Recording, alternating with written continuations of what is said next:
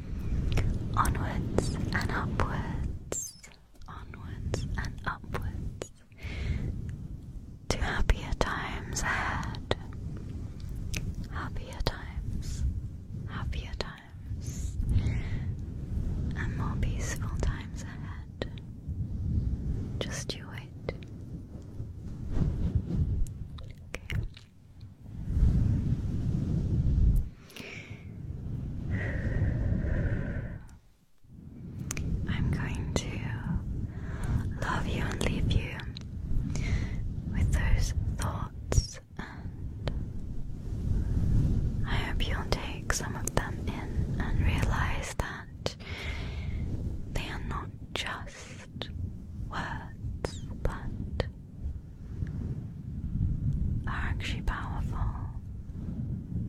Because your mind is very powerful, and what you think is what you become. So, positive, positive, positive. Just positive little thoughts. If throughout the day you find yourself starting